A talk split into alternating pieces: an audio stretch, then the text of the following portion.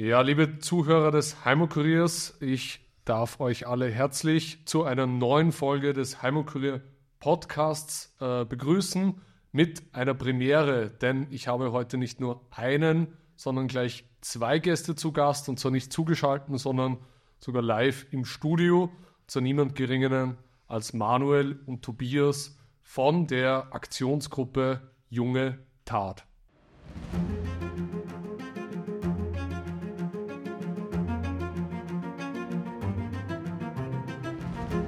Lieber Manuel, lieber Tobias, herzlich willkommen in Wien. Schön, dass ihr da seid. Danke für die Einladung. Danke dir.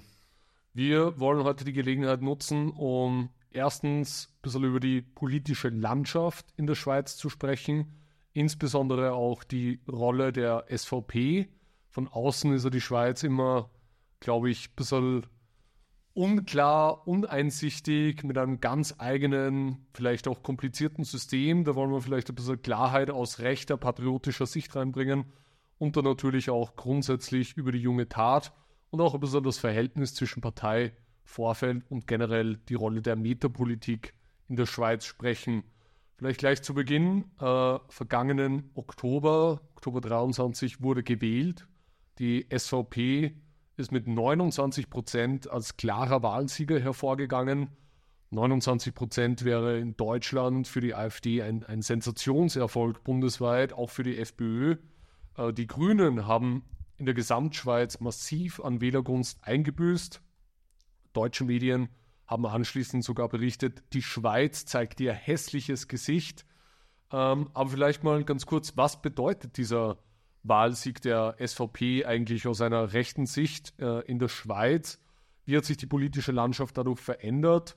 Und welche Akzente kann die SVP jetzt eigentlich setzen, die sie vorher noch nicht setzen konnte? Ähm, grundsätzlich hat, ändert sich äh, meistens gar nichts. Ähm, mhm. Die Wahlen, das waren ja Nationalratswahlen, dann da, da, verändert sich lediglich die Sitzverteilung im Nationalrat. Wir haben aber den Nationalrat, den Ständerat und den Bundesrat. Der Bundesrat ist die Regierung und der setzt sich zusammen aus den vier größten Parteien standardmäßig. Also eine Mehrheitsregierung, wie das zum Beispiel in Österreich oder ähm, Deutschland äh, möglich ist, gibt es bei uns nicht. Also wir haben stets auch, ähm, egal wie stark ähm, die, die, die rechten oder die linken Parteien sind, wir haben stets auch eine Gegnerbeteiligung an der Regierung. Das heißt, eine konkrete, eine konkrete Veränderung ähm, ist in der Schweiz durch solche selbst gute und ähm, positiv stimmenden Wahl, Wahlergebnis äh, ist keine Veränderung zu machen. Mhm. Gut, das würde ja bedeuten, dass die Wahlen komplett sinnlos sind. Ähm, Nein, aber wirklich von außen betrachtet, äh, was hat die SVP jetzt konkret dadurch gewonnen? wenn sie mehr Sitze im Nationalrat hat, hat sie dann vielleicht im Bundesrat auch eine stärkere Vertretung, ihre Stimme mehr Gewicht oder wie kann man sich das vorstellen? Für jemand, der sich noch nie mit dem politischen System der Schweiz auseinandergesetzt hat. Mhm. Also der Bundesrat, der setzt sich ähm, eigentlich nach jeder Le Legislatur ähm, mit derselben Parteistärke zusammen, außer eine Partei würde beispielsweise ähm, einen massiven Zugewinn machen oder eine, ähm, eine andere Partei überholen. Mhm. Wir haben die zwei stärksten Parteien in der Schweiz, ähm, die jeweils mit zwei Sitzen vertreten sind und der Rest jeweils mit einem. Ähm, und da ändert sich eben selbst ein Zugewinn von 3, 4 Prozent, da ändert sich nichts. Was aber die SVP an sich geändert hat, ist, würde ich mal behaupten, dass auch ein Mut da ist. Also sie sehen, dass die, dass ihre ähm, Problematiken, die sie ansprechen, dass die auch in der Bevölkerung ähm, gesehen werden und ähm, auch die SVP als tatsächlich einzige, einzige Kraft gegen die Massenmigration ähm, ankämpft. Ich denke, das, wird, das spiegelt sich auch in ihrer Aktivität ähm, bezüglich Initiativen. Ähm, äh, ja, und aber auch teilweise ein bisschen äh, außerparlamentarischem äh, Aktivismus, der sich aber sehr in Grenzen hielt, ähm, hält und sich immer noch sehr an diesem starren bürgerlichen ähm, Bild auch orientiert.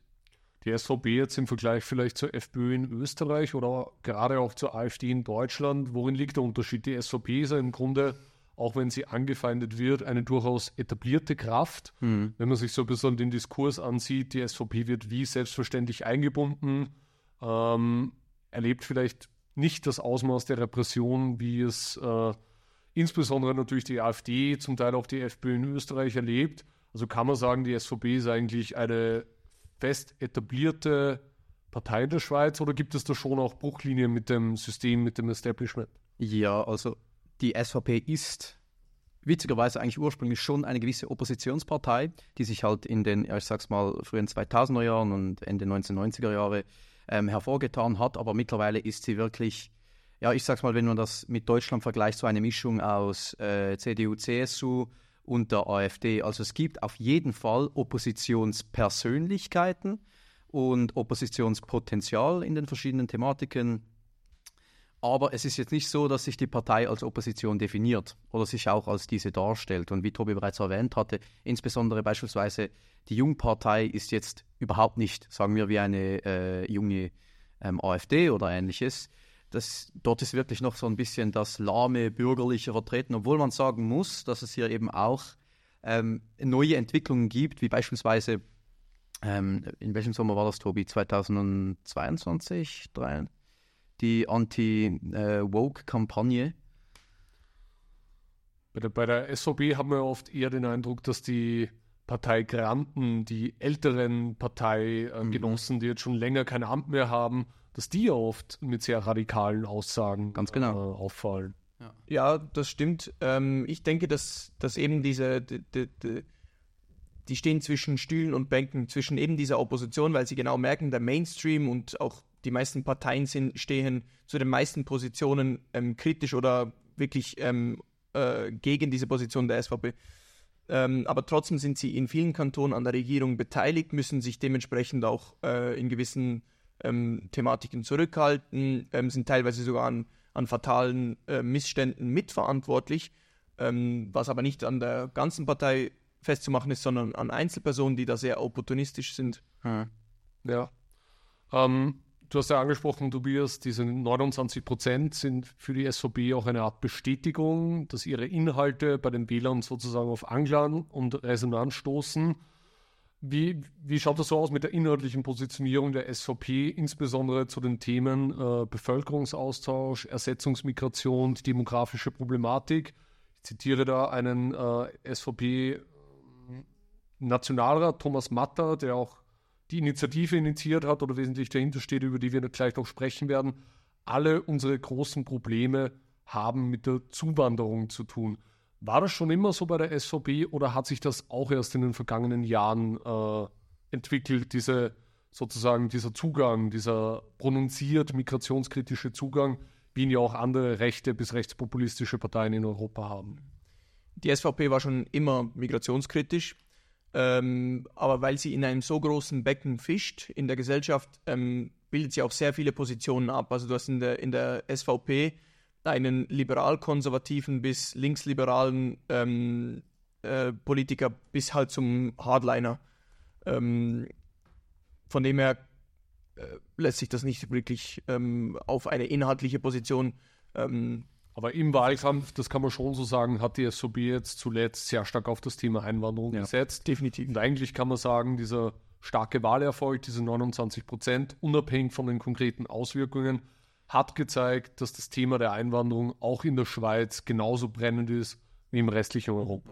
Ja, also ich hätte hier, hierbei schon noch hinzugefügt, dass du es korrekt ausgedrückt hast. Es ist vielleicht nicht immer die Positionierung der Partei selber, also sagen wir jetzt beispielsweise eine gute Wahlpropaganda, obwohl ich jetzt nicht sagen will, dass sie immer schlecht ist oder so, sondern auch wirklich, ich sag mal, diese, diese Krise, also die Migrationskrise, die dann den Leuten keine andere Möglichkeit lässt, außer die SVP zu wählen, weil halt die SVP auch durch diese 20 Jahre ähm, mit äh, solchen Sachen wie Minarettverboten sich immer wieder stückweise hervorgetan hat als ja, ich sag's mal, bürgerliche oder auch liberale bis hin zu einer patriotischen ähm, Alternative, nicht Opposition. Ja. Oder nur teilweise Opposition. Das haben wir uns ja schon ein bisschen anklingen lassen. Vielleicht gehen wir gleich auch direkt hin, nämlich zur sogenannten Nachhaltigkeitsinitiative der SVP. Die hat er jetzt, äh, glaube ich, erst vor wenigen Tagen die notwendigen Unterschriften erreicht. 100.000 sind es, glaube ich.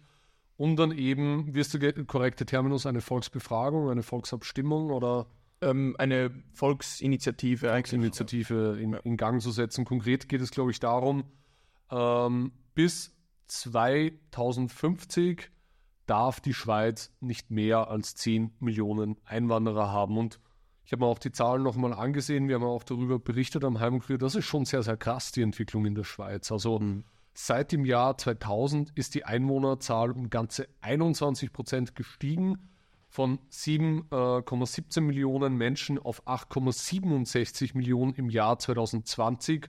Im vergangenen Sommer 2023 hat die Schweiz die 9 Millionen Marke geknackt. Also 2 Millionen äh, äh, Einwohnerzuwachs eigentlich in den vergangenen ja, 20 Jahren, kann man sagen. Das ist natürlich eine, eine massive Entwicklung und vor allem, das ist, glaube ich, auch der entscheidende Punkt, ist dieses Wachstum ausschließlich auf Einwanderung äh, zurückzuführen. Absolut. Mhm. Genau.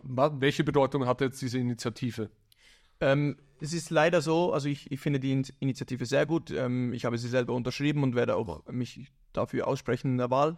Ähm, aber sie wird wahrscheinlich nicht ähm, wirklich eine Veränderung bringen, weil ohne, ohne Macht, äh, ohne, ohne äh, Macht kein Recht. Äh, wir haben zum Beispiel die Masseneinwanderungsinitiative oder die, die Ausschaffungsinitiative, die eigentlich vom Volk eigentlich angenommen wurde, mhm. ähm, die Migration beschränken sollte ähm, oder halt eben Kriminelle konsequent ausschaffen. Trotzdem werden aber, ähm, haben wir eben, wie du gesagt hast, dieses Wachstum und halt die fehlenden Abschiebungen von Kriminellen etc. Äh, also der, sage ich jetzt mal, der tiefe Staat in der Schweiz sitzt sehr tief und ist sehr träge ähm, oder ist nicht sehr bereit, diese rechten Positionen durchzuführen.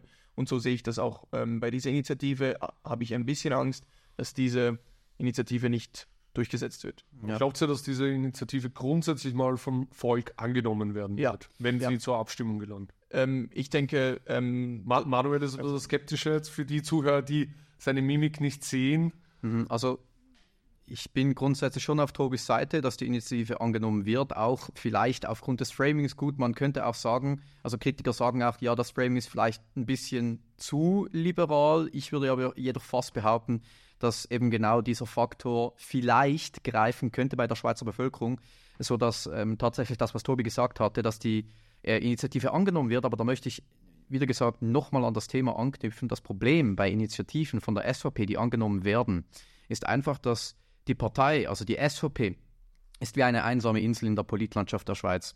Ähm, abgesehen von, ich sag's mal, wirtschaftlichen Strängen, wo die SVP durchaus Macht und Einfluss hat, ähm, ist sie nicht vertreten an, ja, ich sag's mal, keine Ahnung, dumm gesagt, von Gerichtshöfen bis an die Universitäten. Die Rechten fehlen, das ist auch in der Schweiz ähm, extrem ausgeprägt. Deswegen auch beispielsweise bei der Ausschaffungsinitiative äh, die fehlenden Ausschaffungen, weil wir einfach linke Richter haben, die beispielsweise die Härtefallklausel, äh, die im Initiativtext äh, mitgeschrieben wurde, ausnutzen, damit äh, Asylanten nicht ausgeschafft werden können. Und äh, ja, das ist dann halt desaströs, weil die Macht der Rechten halt nicht überall gleichmäßig verteilt ist, sondern wirklich nur in diesen 29 Prozent in der Partei. Also die SVB, kann man sagen, hat, obwohl sie konsolidiert ist, obwohl sie schon sehr lange sehr erfolgreich auch mhm. ist, wenn man die Geschichte der Partei ansieht, eigentlich verpasst, im Staat, in der Schweiz wichtige Schaltstellen zu besetzen die jetzt vielleicht nicht mit der Wirtschaft zu tun zu haben. Verstehe ich das mhm. richtig? Richtig, also sie haben ähm, keinen blassen Schimmer, wie man ähm, Macht auch besetzt, wenn man sie ähm, errungen hat. Äh, ein kleines Beispiel ist, dass die Social Media Verantwortlichen von SVP ähm, Räten immer noch dieselben sind wie von den vorherigen Bundesräten. Ähm, sprich, sie wählen sich ihre Leute nicht mal mehr selber aus, die ihr Social Media betreuen. Ist, äh, was ja fatal ist. Also die also kann man, kann man eigentlich sagen, die SVB quasi verfolgt die Strategie des Parlamentspatriotismus. Absolut. In wahrscheinlich noch schlimmerer Form. Ja. Also sie schachern nicht mal den eigenen Leuten Positionen zu. Also nicht mal das. Also ja, ja. Aber wie, wie, ich weiß nicht, wie realistisch ist vielleicht, Manuel? Eines, das ich einfach noch hinzufügen wollte bezüglich der Strategie der SVP. Ähm, viele SVPler, ich sage jetzt definitiv nicht alle, aber viele erliegen einfach dem gottlosen Irrtum, dass sie die Wähler, die sie bisher hatten, also das sind meistens so Ü50, Ü60 Wähler, die halt dann ein bisschen konservativer sind oder geworden sind übers Arbeiten und über die Jahre, dass man die nicht verlieren will. Das heißt, man beharrt zwangshaft auf so ein bisschen halben Positionen, will ja nicht in Anführungszeichen zu konsequent oder zu radikal werden, weil dann diese diffuse Angst, die meiner Meinung nach einfach nicht wahr ist, äh, greift, dass sie vielleicht dieser, diesen ja, ich sag's mal, prägnanten Wähleranteil verlieren könnten. Ich glaube, oft ist das Gegenteil dann der Fall. Ja. Je klarer, je unmissverständlicher, je nachdrücklicher sich eine Partei positioniert, desto eher findet sie auch Anklang. Ja, das merkt man jetzt auch bei der Werteunion in Deutschland, die äh, ja als der große Wurf gedacht war und nur einen Tag nach ihrer offiziellen Gründung, nachdem Maaßen sich da ein bisschen herumgedruckst hat und auch andere Mitglieder des Vorstandes, was das Verhältnis zur AfD anbelangt, man dann plötzlich wieder die, die CDU als Premium-Partner ausgerufen hat, ähm, ja, verliert man hier massiv an, an, an Gunst. Äh, zwei prominente Mitglieder, Kral und Otte, sind schon wieder ausgetreten. Das waren so ein bisschen die medialen Zugpferde. Mhm. Also viele sprechen jetzt schon davon, dass die Gründung dieser Partei eigentlich eine Totgeburt ist. Sehe ich gleich. Und ja, das kann man vielleicht auch ein bisschen so umlegen auf die SVP. Jetzt gibt es äh, einen Kampf um die neue SVP-Präsidentschaft. Wir haben am Heimkurs auch kurz darüber berichtet. Ähm, Kieser hieß, glaube ich, der, der, der abtretende Präsident. Genau. Und es ist auch nicht wirklich ein Kampf. Also die Basis hat schon im Vorfeld ziemlich klar entschieden, dass dieser der, der Marcel Dettling ist Marcel Dettling. ein Schweizer, also einer aus dem Kanton Schwyz, äh, Bauer, ähm, hat Agronom studiert, wenn ich mich nicht äh, recht entsinne.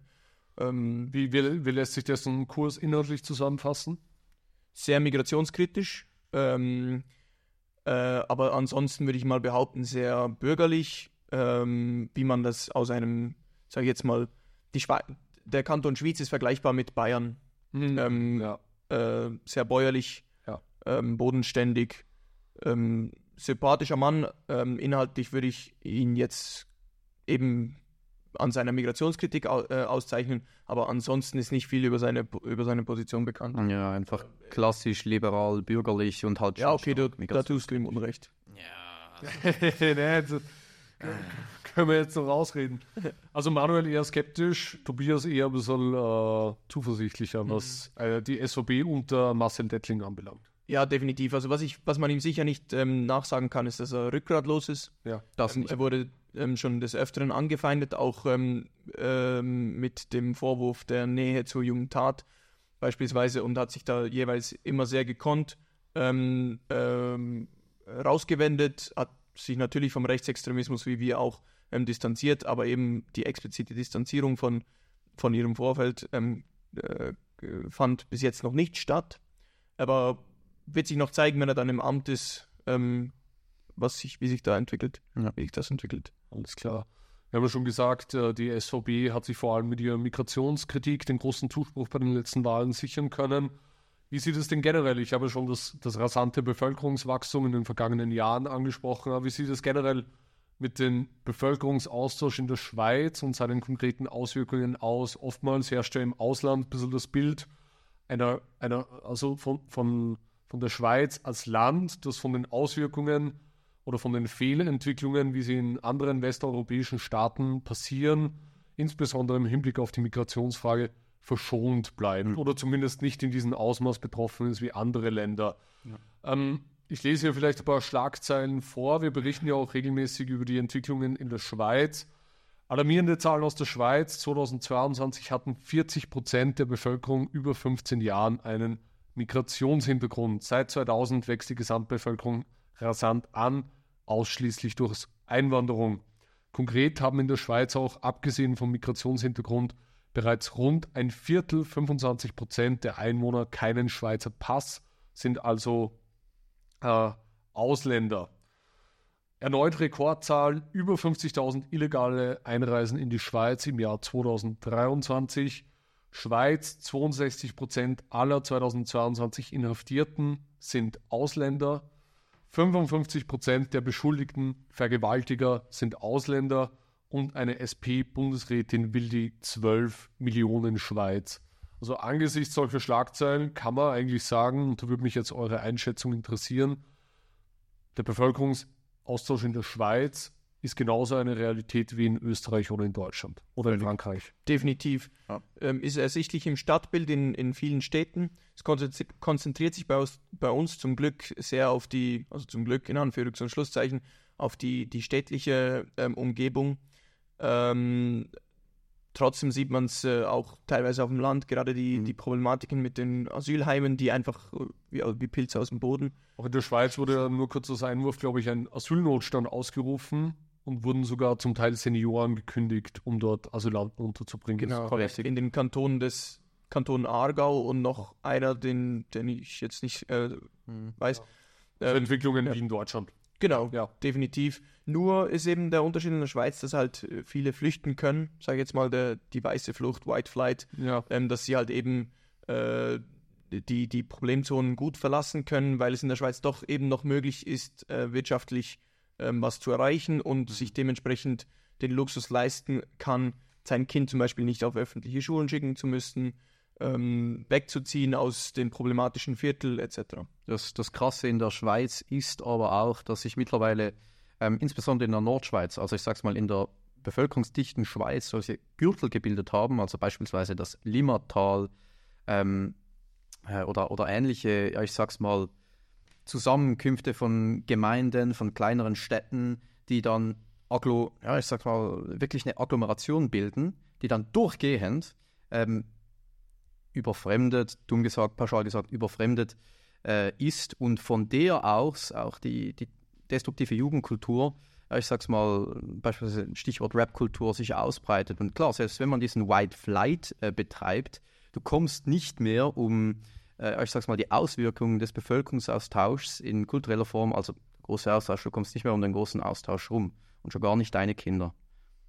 Es wird ja oft das Argument verwendet, gerade im Hinblick auf die Ausländerzahlen, dass sich da ja oft um Europäer handelt, zum Teil auch durch Deutsche, äh, also Bundesrepublik, aber auch Österreich, die dort einfach nur arbeiten. Das heißt, die Ja. Zahlen klingen jetzt heftig, 40 Prozent Migrationshintergrund, 25 Prozent Ausländeranteil, einer der höchsten in Europa. Mhm. Äh, aber ist es wirklich so heftig, sozusagen? Also jetzt sozusagen um mal den Ja. Teufelsadvokaten zu Die, spielen. die Deutschen beisp beispielsweise, die fallen ja im Straßenbild oder auch in der Kriminalitätsstatistik überhaupt nicht auf. Ja. Ja. Ähm, aber trotzdem ähm, ist es ein Faktor, der, ähm, der halt äh, der einheimischen Bevölkerung zum Beispiel in, in, in der Wohnungssuche, bei den äh, Krankenkassen, bei den Lebensunterhaltskosten generell einfach schon ein Knüppel zwischen die Beine wirft.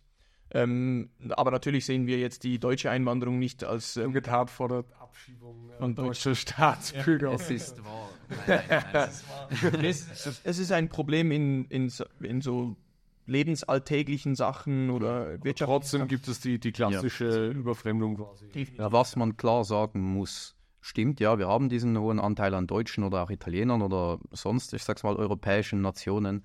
Aber sobald man in die jugendliche Demografie geht, zeichnet sich ein ganz anderes Bild ab. Also du hast vorhin eine Statistik genannt, über 50 Prozent der ähm, unter 15-Jährigen ähm, haben bereits einen Migrationshintergrund und das sind dann eben meistens nicht mehr Deutsche, Franzosen, Italiener oder ähnliches, weil die haben ja eine genauso ich sag's mal, desaströse Geburtenrate wie wir Schweizer. Und dort zeichnet sich dann schon das, ich sag's mal, afroarabische, jugoslawische Bild ab, ähm, das problematisch ist. Bekannt ist äh, die Schweiz so von der medialen Berichterstattung vor allem über die albanisch-kosovarische Enklave. Man kennt ja sozusagen immer diese Skandale bei Fußballspielen, wo dann der albanische Doppeladler gezeigt wird von Ja. Schweizer Fußballspielen, wo irgendwelche Armeeangehörige die Albanien-Flagge hissen in den sozialen Medien. Ja. Darf, also so habe ich das in, in sehr früher Zeit eigentlich mitbekommen. Wie, wie verhält sich das mit den explizit mit dieser Gruppe auch? Ja, das ist ein interessantes Thema und da vielleicht eine kurze äh, Geschichte aus meiner Heimatstadt, also Winterthur. Ähm, wir haben einen Ausländeranteil von, lass mich nicht lügen, etwas um die 28 Prozent. Ähm, ist aber wie gesagt nur der explizite Ausländeranteil. Ähm, wir haben extrem viele Albaner. Die meisten dieser Albaner sind aber bereits eingebürgert. Winterthur zählt mit knapp 120.000 Einwohnern zur sechstgrößten Großstadt in der Schweiz und auch zu, oder zählt als die Großstadt, die am wenigsten Kriminalität hat. Kann man sich fragen, gut, wir sind eigentlich, oder es gibt einen relativ hohen Anteil an äh, jugoslawischen an jugoslawischem Migrationshintergrund und aber auch mittlerweile an Ausländern. Warum ist dieser, äh, ja, ich sag's mal, diese Kriminalrate so tief? Naja, lange Rede, kurzer Sinn. Es gibt halt dort ein bis zwei äh, albanische Familien, die den ganzen kriminellen Handel kontrollieren. Das heißt, wenn es wirklich zu kriminellen Handlungen kommen kann oder wenn es dann halt wirklich dazu kommt, dann bleibt das in diesen Strukturen. Und das oberste Gebot in solchen Strukturen ist halt immer, man redet nicht mit der Polizei. Ähm, also lange Rede, kurzer Sinn. Die albanischen Immigranten, muss man dennoch aber auch schon sagen, sind jetzt vielleicht, ich sag's mal, wirtschaftlich ähm, löblicher als jetzt beispielsweise äh, Migranten aus dem afroarabischen Raum, bereiten aber tatsächlich in der Clanbildung, ähnlich wie das äh, die Türken in Deutschland machen, auch ziemlich, ja, ich sag's mal, desaströse Probleme. Doppelte Loyalität. Es gab ja, glaube ich, auch eine Doppelte Loyalität ist eine Übertrieb Übertreibung, also es sind äh, ähm, Sie sind absolut loyal. einseitige Loyalität. Ja, genau. Also Und der, der Patriotismus in diesen, ähm, in diesen Kreisen ist sehr groß. Ja. Du hast angesprochen, ähm, der ist sogar so groß, dass sich Schweizer Kinder dafür inspiri inspirieren lassen, Traurigerweise. selber ähm, sich wie Albaner zu verhalten oder an, an WM-Spielen Ja. ähm, sich bei diesen, wenn es zu Spielen zwischen diesen Mannschaften kommt, Schweiz, Kosovo oder Schweiz, Albanien, Mhm. dass sie sich auf die albanische Seite stellen und auch selber solche Fahnen ähm, des Doppeladlers äh, hissen. Es gibt ja auch, glaube ich, eine Politikerin, die jetzt im Wahlkampf auch im Kosovo geworben hat. Das heißt, ethnische Wahl auch in der Schweiz. Absolut richtig. ist ja auch, ähm, sie ist, das ja Sanja Ameti, Genau. ähm, hat für die SP meiner Meinung nach ähm, kandidiert, ist aber Teil de, der Operation Libero, das ist ein linksliberales ähm, Think Tank Institut, ähm, das auch Kampagnen fährt und die setzen sich sehr vehement dafür ein, für ei- erleichterte Einbürgerung, ähm, um eben halt die Wählerkreise zu vergrößern für ähm, linke Mhm. Parteien. Ein großes Phänomen wirtschaftlich ist halt auch, dass genau diese Demografie, selbst wenn sie arbeitet, und zwar regulär normal auf, den, auf dem Markt, äh, erstens bilden diese, ja ich sag's mal, Arbeiterschaften dann eigene Betriebe, die komplett den Markt unterschlagen, das heißt mit viel zu tiefen Preisen reingehen und so natürlich auch den Markt zerstören. Und das meiste Geld, also ich sag's mal, der wirtschaftliche Ertrag aus diesen Kreisen wird dann zurückgeschickt, ja, also nach Albanien oder wo dann auch immer. Das heißt, der Geldumschlag und die Wirtschaft, das bleibt nicht in der Schweiz, es geht komplett weg. Das heißt, die oberflächliche Integra Integration, strukturelle Integration, vielleicht noch ausgeprägter als bei anderen Gruppen, Genau. aber absolut äh, loyal zu ihrer Herkunft, selbst wenn sie Schweizer Staatsbürger sind. Ja. 0% Assimilation, 0% Identifikation Mhm. mit der Schweiz in vielen Fällen. Ja, also ein gutes Beispiel dafür ist auch, oder ein Beleg dafür ist, dass die meisten ähm, Familien, erfolgreichen Familien ähm, aus Albanien, die bauen sich große Immobilien in ihrer Heimat, ähm, um wieder zurückzukehren, was ja an, für, an und für sich gut ist, ähm, aber zeigt halt, dass sie ähm, nur hier sind, um unser System auszunutzen und ähm, Perfekte Bedingungen für eine künftige Remigrationspolitik, würde ich sagen. so ist es. Sie haben schon kurz angesprochen, der Widerstand der Schweizer Bevölkerung, der Einheimischen äh, gegen den Bevölkerungsaustausch äußert sich der jetzt nur in Wahlergebnissen für die SVP, 29 Prozent, oder in Zustimmung zu Volksinitiativen, die entsprechend sozusagen diese Einwanderung auch begrenzen wollen? Oder gibt es hier auch noch andere Formen des Widerstandes? Sage ich mal, ab, abgesehen von eurer Sache jetzt, aber der, der durchschnittliche sch- einheimische Schweizer, der sich, der diese Entwicklung irgendwie kritisch sieht, wie äußert sich das in der Schweiz noch? Ja, in erster Linie haben die Schweizer ein sehr großes Vertrauen in die Institution, also die Demokratie auch. Ähm, es wird natürlich missbraucht. Ähm, der konkrete Widerstand äußert sich meistens sehr lokal. Ähm, der Kantönligeist, wie wir den nennen, ähm, der ist sehr präsent. Also die, die einzelnen Kantone, die wollen halt nichts mit den anderen zu tun haben. Ähm, äh, flächendeckender Widerstand ist schwer zu organisieren. Ähm, meistens flammt ein ziemlich starker äh, Aktivismus auch ähm, auf, wenn lokal beispielsweise große Asylheime geplant werden. Da ähm, sind wir teilweise sehr überrascht, was da auch möglich ist aufzustellen. Aber ansonsten, dass sie sich ähm, groß ähm, organisieren würden, äh, ist noch nicht wirklich an den Tag getreten, was bei Corona zum Beispiel anders war. Ähm, da haben sie sich tatsächlich organisieren lassen, aber selbst da ähm, kam es dann früher oder später zu regionalen Abspaltungen etc. Also schwer, den Schweizer zu organisieren. Man muss natürlich an dieser Stelle sagen, dass der Schweizer sich oftmals kurzzeitig zum Widerstand, wie das Tobi bereits erwähnt hatte, moti- motivieren lässt, aber danach auch aufgrund, ja, ich sag's mal, noch der guten wirtschaftlichen Situation wieder in, ja, ich sag's mal, die Gemütlichkeit des Alltags verfällt. Frei nach dem Motto, ja gut, solange das Asylheim jetzt nicht genau, keine Ahnung, äh, auf meinen drei Metern gebaut wird, ähm, passt schon. Ne? Also sozusagen sehr, man wehrt sich erst, wenn man unmittelbar selbst betroffen ist. Und selbst wenn man unmittelbar betroffen ist, hat man in der Schweiz noch die wirtschaftlichen Möglichkeiten, um dann einfach wegzuziehen, äh, seine Kinder in eine Privatschule zu schicken.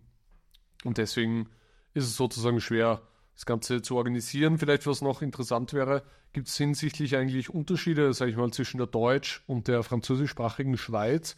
Also sowohl was den Bevölkerungsaustausch an sich anbelangt, aber auch den Widerstand konkret dagegen. Mhm. Ähm, es ist definitiv so, dass, dass der, die französische Schweiz sehr aktivistischer ist, also ähm, oder auch radikaler teilweise in, in der Aussprache. Dann, da gibt es teilweise offene Kooperationen mit aktivistischen ähm, äh, Gruppen und der SVP oder Nationalräten der SVP, ähm, was ja nicht, also äh, die, die pfeifen auf die, auf die Projekthygiene teilweise sogar. Ähm, aber im Moment ähm, haben, gibt es keine, keine wirklich funktionierende Aktionsgruppe in der französischen Schweiz, was bei uns ja nicht der Fall ist. Also bei uns funktionieren die Aktionsgruppen ziemlich gut, ähm, aber sie sind im Aufbau. Und von der Mentalität kann man einfach sagen, dass eben dieses französische Lautsein, viel reden, ähm, ein bisschen radikaler sein, äh, durchaus durchsticht. Sie sind schon auch viel linker, das muss man schon explizit sagen. Also die französische Schweiz, die Romandie, die ist brutal links. Hätten wir die nicht, hätte die SVP weit über 29 Prozent. Also jetzt kein Abspaltungs, äh, keine Abspaltungsagitation, aber muss schon erwähnt sein. Hat man dann eigentlich quasi als, als äh, Bürger der deutschsprachigen Schweiz überhaupt viel mit der französischsprachigen Schweiz zu tun? Das ist ja jetzt für uns auch seltsam eigentlich, dass hier so zwei so doch recht verschiedene Volksgruppen äh, zu, äh, sich einen Staat teilen. Ja? Also ha, hat man dann überhaupt viel miteinander zu tun oder ist dieser, dieser Kantönli-Geist dann quasi auch sehr ausgeprägt jeweils? definitiv. Also wir haben ja insgesamt eigentlich vier Volksgruppen, die vertreten sind in der Schweiz. Ähm, aber die größten, sage ich jetzt mal, sind eben die Deutschen und die Franzosen. Äh, und da miteinander also kaum wirklich zu tun als Normalbürger. Äh, man hat Französischunterricht in der Schule.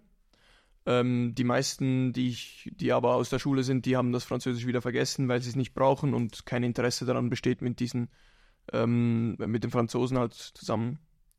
Das sind ja eigentlich zwei, zwei getrennte Bereiche, oder? Definitiv. man hat so der, der vielleicht unter ich so formuliert, die Tatsache, dass die französische Schweiz sehr links ist, negative Auswirkungen auf die deutschsprachige Schweiz. Ja, absolut. Also die letzte Bundesrätin, die verantwortlich für das EJPD, also Eidgenössisches Justiz- und Polizeidepartement, ähm, war die Boheme Schneider und die war beispielsweise eine Juressin, also der Jura ist ein Kanton in der Romandie, also im französischsprachigen Bereich der Schweiz. Und der Jura ist halt wirklich klassisch extrem links geprägt dementsprechend hatten wir aufgrund dieser Prägung halt eine extrem linke Bundesrätin in diesem EJPD und äh, ich sag's mal, der Verantwortlichkeitsbereich für das EJPD liegt ja beispielsweise bei der Migration und als sie da Bundesrätin war, ähm, war es nun mal Fakt, dass die meisten äh, Schweizer dort beispielsweise ihre Häuser verlassen mussten, weil ein Asylheim rein musste. Mhm. Also mitunter haben wir solche Krisen ganz klar auch diesen Zuständen in der Romandie zu verdanken.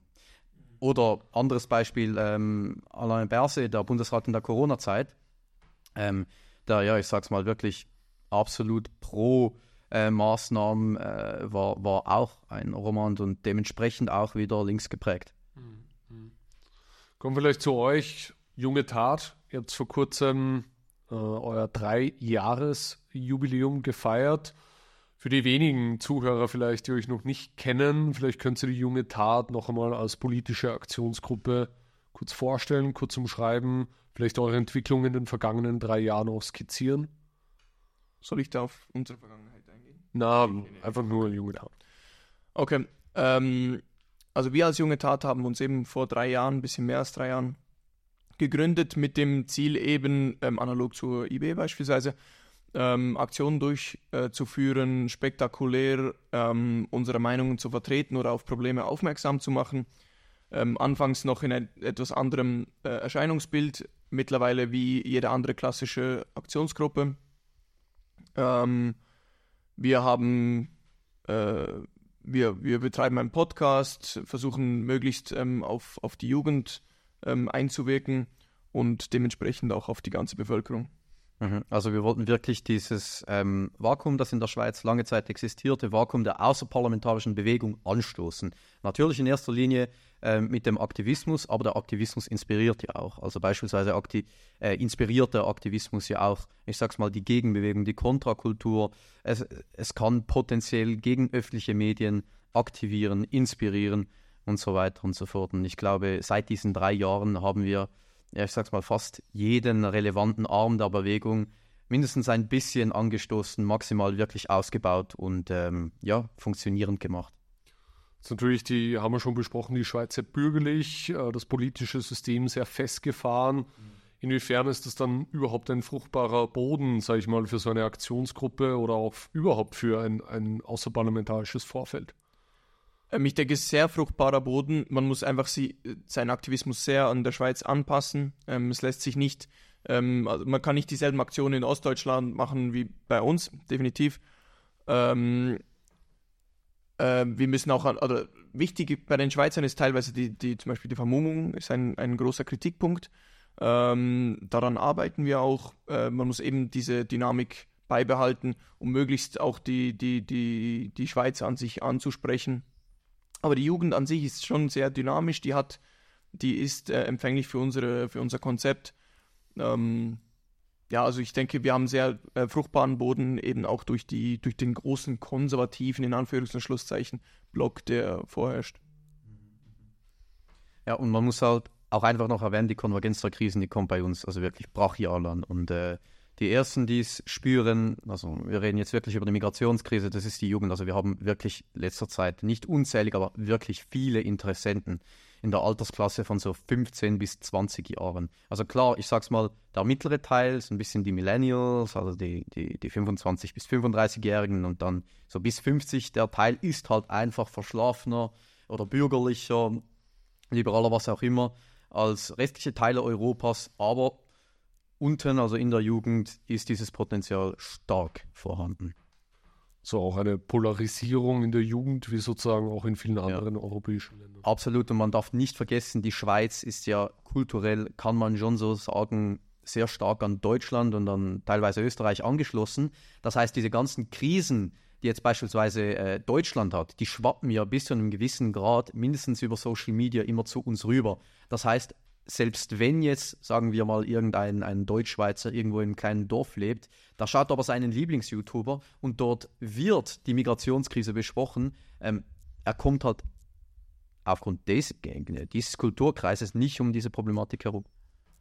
Also ich war auch im November bei euch, durfte dort einen Vortrag halten, war auch sehr, sehr begeistert von der Struktur, die ihr dort aufgebaut habt. Viele junge Leute, aber eben auch ein durchaus bürgerliches, wirtschaftlich erfolgreiches Unterstützerpublikum. Das heißt, euch ist ja dann doch der Spagat gelungen, mit eurem Aktivismus, mit eurer Aktivität sowohl den empfänglichen Teil der Jugend anzusprechen, aber auch diesen großen konservativ-bürgerlichen Block in der Schweiz so weit anzusprechen, dass sie sagen, gut, endlich traut sich mal jemand was zu tun, die Jungs unterstütze ich gern. Mhm, da muss man natürlich aber auch sagen, dass das nicht äh, nur unser Verdienst war, klar, ähm, auch unser Verdienst, aber die, ich sag's mal, ganze Bürgerrechtsbewegung slash Corona-Kritiker-Szene spielt uns dabei in die Hände und ist auch interessant, weil ähm, ich sag's mal, die Corona-Krise hat erstmals in der Schweiz wieder so diesen echten Bürgerwiderstand ähm, wachgeweckt. Also wir hatten ja, teilweise 40.000 Leute auf äh, den Straßen in unseren Städten und das für die Schweiz absolut phänomenal. Ja, es, es ist uns äh, durchaus gelungen, ähm, diesen, diese Kreise eben ein bisschen den Spagat zu machen, diese, die Generationsfrage auch ein bisschen zu überbrücken.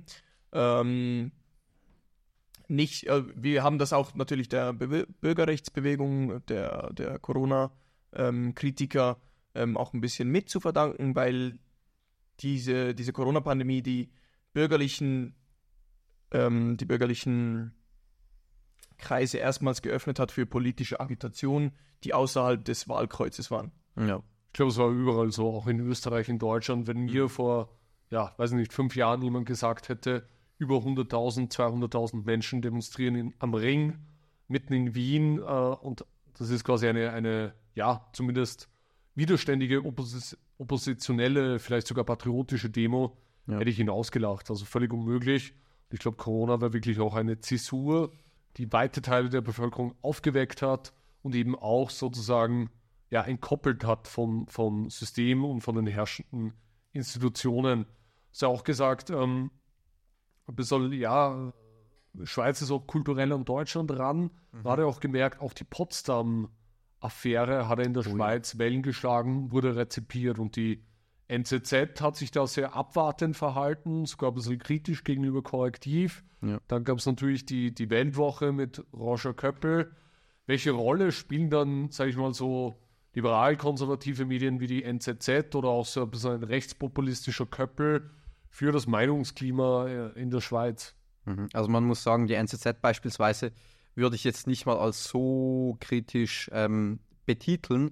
Man muss jedoch schon sagen, dass sie als, ja, ich sag's mal, klassische Liberale, wie sie es sich auf die Fahne schreiben, manchmal ein bisschen einen neutraleren oder kritischeren ja, Hintergedanken haben. Also beispielsweise jetzt, äh, wo es um die Potsdam-Affäre ging, gab es ja auch mal eine Schlagzeile, Remigration, Fragenzeichen, äh, ja, aber richtig, Ausrufezeichen. Und das war dann halt eine extrem provokante Linie. Ähm, die dann aber letztendlich nichts anderes geheißen hat als ja, ähm, Remigration soll man doch einfach ohne Sellners Programmatik äh, durchführen. Und dann wurde ihm halt schon auch von der NZZ wieder in den Mund gelegt, dass er halt irgendwelche ethnischen Deportationen äh, äh, durchführen will. Und bezüglich der Weltwoche hätte ich gesagt, die sind schon klar kritisch, ähm, halten sich aber bei vielen Themen, und ich hätte jetzt auch gesagt, also widerspricht mir Tobi, aber bei, äh, dem, bei der Potsdam-Affäre halten die sich schon auch gezielt zurück. Und dazu muss man sagen, die Weltwoche ist halt nicht übergroß. Ja. Also ich, Sie haben sich schon dazu geäußert, aber ich würde mal sagen, dass sich die, die, die Weltwoche trotzdem noch in vielen Belangen an, einfach an die ja. Mainstream-Spielregeln auch hält. Ja. Ähm, also den, den, Sam, den, den Ragen, der Rahmen de, des Sagbaren ähm, nicht wirklich aktiv äh, erweitert. Ja, und man muss halt auch gestehen, Köppel, er provoziert extrem gerne, was gut ist, absolut. Aber manchmal ist dann auch wieder so, beispielsweise bei der Ukraine-Russland-Thematik, äh, ist es dann wieder so, gut, da verlässt man jetzt eigentlich irgendwie die Neutralität eines Mediums, was ich ja grundsätzlich jetzt nicht wahnsinnig verurteile. Aber es wird dann teilweise ja ein bisschen peinlich, hätte ich jetzt gesagt. Gut, er sagt ja auch selbst, dass er gern übers Ziel hinaus genau, ja. und rudert dann wieder zurück und entschuldigt sich dafür. Aber insgesamt, du hast gemeint, die Wirkung von der Weltwoche ist in der Schweiz eher beschränkt. Ähm, ja, eher beschränkt, wobei man klar sagen muss, ähm, dass Köppel, ich sage es jetzt mal, der wichtigste gegenöffentliche Player in der Schweiz, wenigstens auf der konservativ-kritischen Seite darstellt. Durchaus. Aber ich hätte sogar gesagt, er hat teilweise noch mehr Popularität im Ausland. Also beispielsweise Deutschland, also ich sage es jetzt übertrieben, aber die verherrlichen ja in gewisser Weise, ja. vor allem die klassisch Liberalen, den Köppel. Ähm, und er zieht ja auch extrem viele seiner Zuschauer aus Deutschland. Also Macht eine eigene Sendung jeden Tag. Absolut richtig. Absolut richtig. Ja. Und die haben ja regelmäßig irgendwie, keine Ahnung, 30, 40 äh, K Klicks. Ja. Das kann ja nicht nur aus der Schweiz, also wäre es phänomenal, wäre es aus der Schweiz. Ich denke, die Weltwoche beschneidet sich eben durch die fehlende Weltanschauung ein bisschen selber. Sie könnte viel mehr Wirkung zeigen, indem sie weltanschaulich gefestigte Texte auch schreibt, die dem äh, Leser mehr bringen als irgendwie eine Bespaßung bzw. Bestätigung in seinem. Und eine bessere Homepage designt, weil die ist äh, oh, ja. schlecht. Ja. Wahre Worte. Also, falls das jemand von der Weltwoche hört, wir können das so bieten sich an. Apropos, ähm, vielleicht um, um überzuleiten auf eure grafischen Medienkompetenzen. Äh, von denen hat sich ja zum Teil auch schon die SVP bedient. Ihr habt ja mal zeitweise, glaube ich, beide oder zumindest du, Tobias, für äh, SVP-Abgeordnete im weitesten Sinne gearbeitet. Das hat dann auch einen kleinen Skandal ausgelöst. Mhm. Ich glaube, in Winterthur war das konkret. Genau. Kam es dann auch zu leichten Distanzierungen oder zumindest zum vorübergehenden Rücktritt auch derjenigen, die euch da beschäftigt hat. Wie ist denn jetzt ausgehend von diesem konkreten Vorfall das Verhältnis, sage ich mal, zwischen SVP, junge Tat und dann generell äh, abstrakt gesprochen zwischen Partei und Vorfeld? Also die Parteihygiene, äh, die, die, die Projekthygiene wird sehr streng eingehalten, sage ich jetzt mal zu uns zumindest. Ähm, äh, man, wir merken durch die, die Skandale der, Verletz der, der Wahl, dass die SVP sich ein bisschen zurückhält bzw. Angst hat. Aber wir merken durchaus immer wieder, dass die Leute gerne auf unsere Dienste zurückgreifen ähm, oder äh, wenigstens auf unsere Inputs, dass, ähm, ja. Äh, dass da einfach ein Aus Austausch ähm, da ist, wie wir gewisse Sachen sehen oder handhaben würden. Genau. Ähm, aber eben diese Projekthygiene, die ist den, den, den SVP-Lern so, schon sehr wichtig. Also auch uns, auch uns. Ja, Maria Wegelin, ich sag's mal, die Causa Maria Wegelin, die da vor der Wahl letzten Herbst so populär war, das war ja so ein bisschen Mini-Potsdam. Und man muss aber auch ehrlich sagen, ähm, hat nicht so richtig gegriffen, außer dass sie eine maximale Popularität für uns äh, beschafft haben. also für uns als junge Tat und auch natürlich äh, Tobi und mich. Die meisten SVPler haben sich eigentlich relativ gut verhalten, haben, ja, ich sag's mal, maximal gesagt, ja, das sind nicht wir, ist halt nicht unser Bier und so weiter und es ist halt einfach ja ein privater Auftrag. Also insgesamt muss man der Partei eigentlich schon auch bis zu gewissem Maße ein Lob aussprechen. Klar, es gab immer schwarze Schafe, aber die Ausnahme bestätigt die Regel. Wie könnte sich das Verhältnis da in Zukunft entwickeln? Könnte man wirklich sagen, ihr seid vielleicht ein bisschen dann die metapolitischen Pioniere, Aha. die Themen inhaltlich bringen, auch ein bisschen grundsätzlicher vielleicht angehen, immer wieder auch die, die, die SVB darauf aufmerksam machen, dass es halt eine Jugend gibt, die sich sozusagen auch eine, eine klare und entschlossene Haltung zu gewissen Fragen wünscht und es nicht mehr darum geht, diese alternden Konservativen immer so ein bisschen im Zaum zu halten und hier ja nicht äh, mal jemanden auf dem falschen Fuß ähm, zu erwischen, könnte sich sowas in Zukunft herausbilden oder herauskristallisieren in der Schweiz. Ein mhm. Projekthygiene, klar, ist auch für uns oder generell, glaube ich, sehr wichtig, ja. aber auch seine inhaltliche Befruchtung. Ich glaube, die SVP begreift bis zu einem gewissen Maß auch in den entscheidenden, ich will jetzt nicht sagen großen Teilen, aber den entscheidenden Teilen, dass es ein Schweizer Vorfeld braucht. Äh, dass es halt schon alleine nur das Vorfeld braucht, um damit auch mal in der Gesamtbevölkerung, nicht nur bei den vorher angesprochenen Ü50-Parteiwählern, äh, einen Fortschritt gibt. Also klar, es gibt eine junge SVP theoretisch, aber die ist halt nicht effizient. Warum, ist eine andere Diskussion, aber Fakt ist, dass dort keine attraktive Jugendbewegung entsteht. Deshalb denke ich auch, dass sie bis zu einem gewissen Maße, ähm, also was heißt bis zu einem gewissen Maße, sie, profitieren extrem von uns und das wissen sie auch.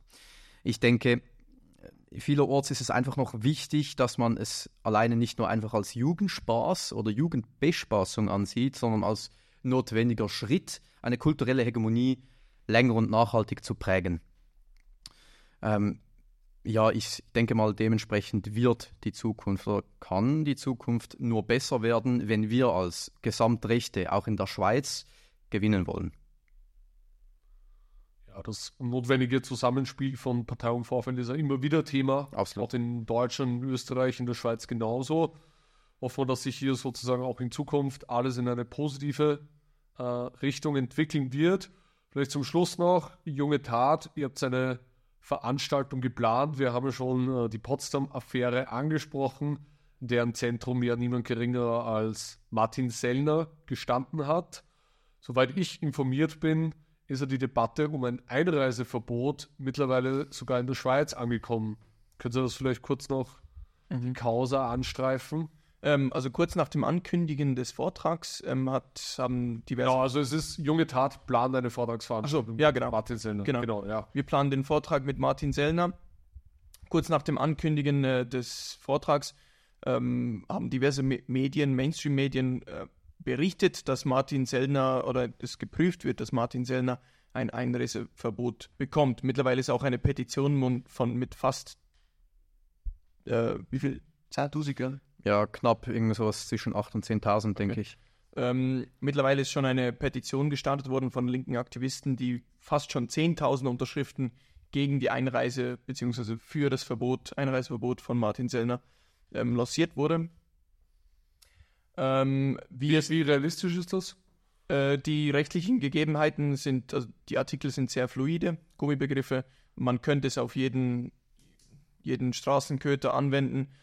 Ähm, wir sind aber dran, dass, dass wir eine rechtliche Vertretung für Martin äh, äh, bereitstellen, beziehungsweise jemand, der sich um das äh, kümmert und stehen da eigentlich schon in den Startlöchern. Vielleicht kurz Werbung zu machen, wann ist es soweit? 16. März. Also wer, wer am 16. März noch nichts vorhat, kommt in die Schweiz, in den Raum Zürich, versucht über die Grenze zu gelangen. Vielleicht errichtet die Schweiz ja einen Tag äh, landesweite äh, Grenzkontrollen. Remigrationspatrouillen, so gesagt. Genau, genau. Und äh, ja, kann sich, glaube ich, bei euch anmelden via E-Mail. Genau. Und äh, dann das Spektakel genießen, wenn die Schweiz versucht, Martin Sender bei der Einreise zu hindern. Ja oder dann das Spektakel eines Vortrages von Martin bei der jungen Tat zu genießen. Genau, es hat noch einige Plätze frei, aber man muss schnell sein. Wie wir sagen, der Schnellere ist der Geschwindere. Drei Jahre junge Tat. ganz kurz zum Abschluss noch, wo wollt ihr in den kommenden drei Jahren, also quasi dann, ja, 2027, wenn wieder drei Jahre vergangen sind, stehen? Hm. Welche Erfolge wollt ihr erzielt haben? Welche Ziele erreicht? Wo wollt ihr stehen uns junge Tat? Ich denke, wir wollen ein verlässlicher Partner für den Widerstand sein. Wir wollen Ansprechpartner für, ähm, für ästhetischen Widerstand sein. Wir wollen ähm, auch Impulsgeber für die Partei, für das gesamte Lager sein und äh, somit unsere Wirkungsmacht auf das ganze Volk übertragen. Schön gesagt. Schön gesagt. Manuel, hast du dem noch etwas hinzuzufügen? Ich schließe mich an.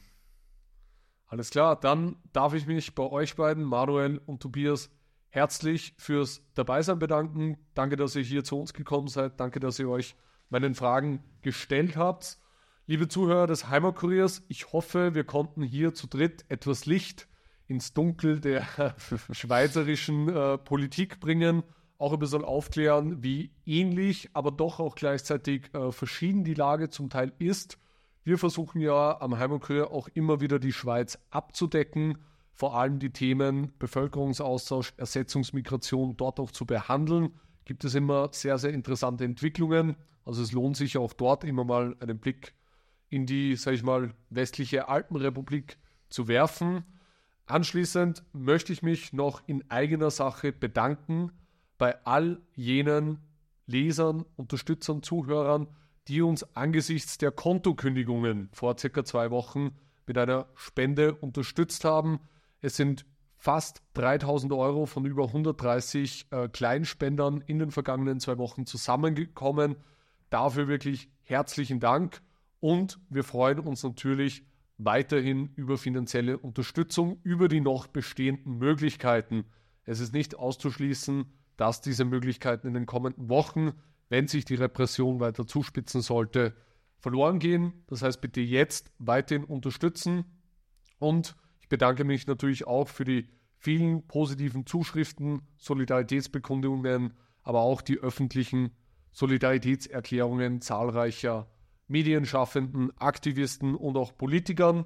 Und in diesem Sinne melden wir uns bald wieder mit einer neuen Folge des Heimatkurier Podcasts wieder. Herzlichen Dank und bis zum nächsten Mal.